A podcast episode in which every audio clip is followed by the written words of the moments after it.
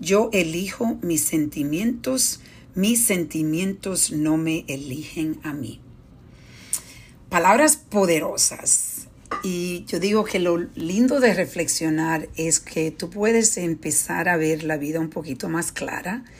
Uh, yo decidí reflexionar hoy y pensar en mi hija, Natasha.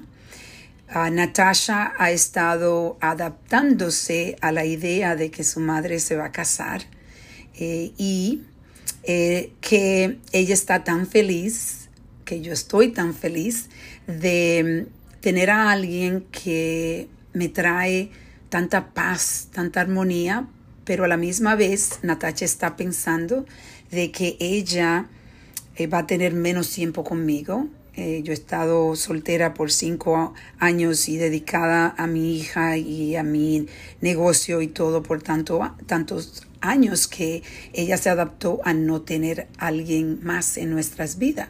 Y ahora tiene que adaptarse a tener a un hombre, un hombre que es maravilloso, pero para ella, aunque ella lo quiere, ella piensa que él se va a tomar mucho de mi tiempo y ella está pasando por un momento de frustración.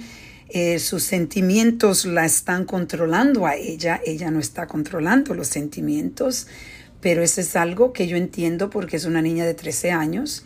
Aunque lo entienda, a veces es difícil aceptarlo.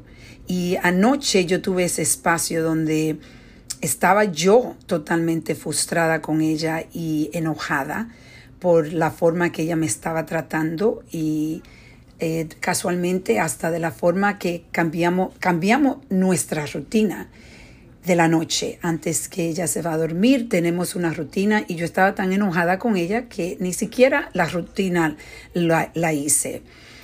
Entonces, esta mañana estaba reflexionando que yo elijo mis sentimientos. Mis sentimientos no me eligen a mí.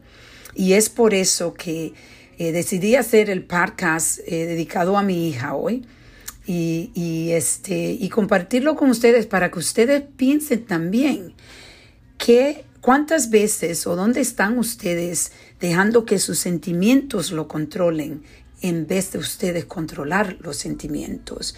Por eso hoy te invito que te hagas esta pregunta. ¿Estás eligiendo tus sentimientos o estás dejando que tus sentimientos te elijan a ti? Vamos a reflexionar y a reconectar.